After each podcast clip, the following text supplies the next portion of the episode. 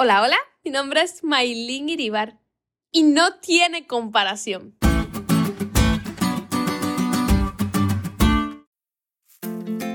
Siempre me ha gustado muchísimo leer y creo que les he comentado acerca de mis lecturas. Recuerdo de forma especial mientras leía los primeros capítulos del Conflicto de los Siglos, así como La mano de Dios al timón y el libro El mártir de las catacumbas, donde todos apuntan hacia los primeros cristianos cómo sufrieron, cómo fueron perseguidos, cómo los querían exterminar por completo. Eran echados a hogueras, devorados por leones, quemados en aceite hirviendo. Y lo impresionante de todo esto es que morían cantando, morían alabando, morían felices, porque tenían la convicción de que este no era su hogar. No temían dar sus vidas, no les importaba sufrir lo que tuviesen que sufrir, porque simplemente tenían su mira en las cosas de arriba, en lo eterno, en lo que perdura. Sabían que lo que estaban viviendo ahora no tenía comparación, no se acercaba pero ni un poquito a lo que vivirían por el resto de la eternidad en el cielo. Y como mismo cita Elena y muchos de los cuales el mundo no es digno, permanecieron firmes como mirando al invisible. En la lección de hoy vemos que Pedro escribe a gente que estaba pasando por dificultades y que a menudo se sentía muy sola.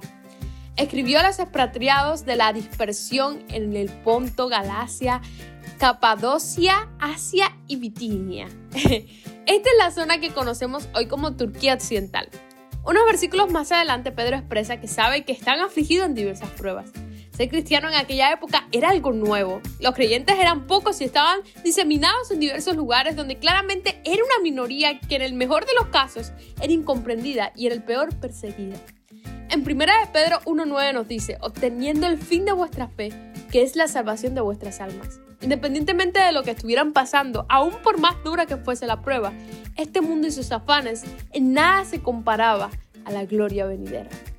Vivimos en un mundo de pecado donde tendremos que enfrentar problemas y dificultades. Eso no necesito decírtelo. Pero Dios ha prometido estar a nuestro lado todos los días hasta el fin del mundo. No importa lo que estés pasando ahora, no importa cuán dura parezca la prueba, aférrate a aquel que es fiel y poderoso.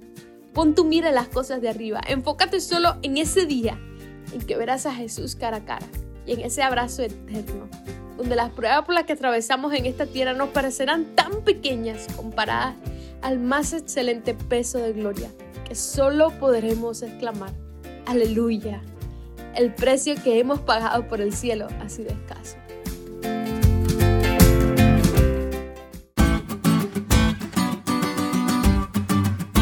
¿Te diste cuenta de lo cool que estuvo la lección hoy?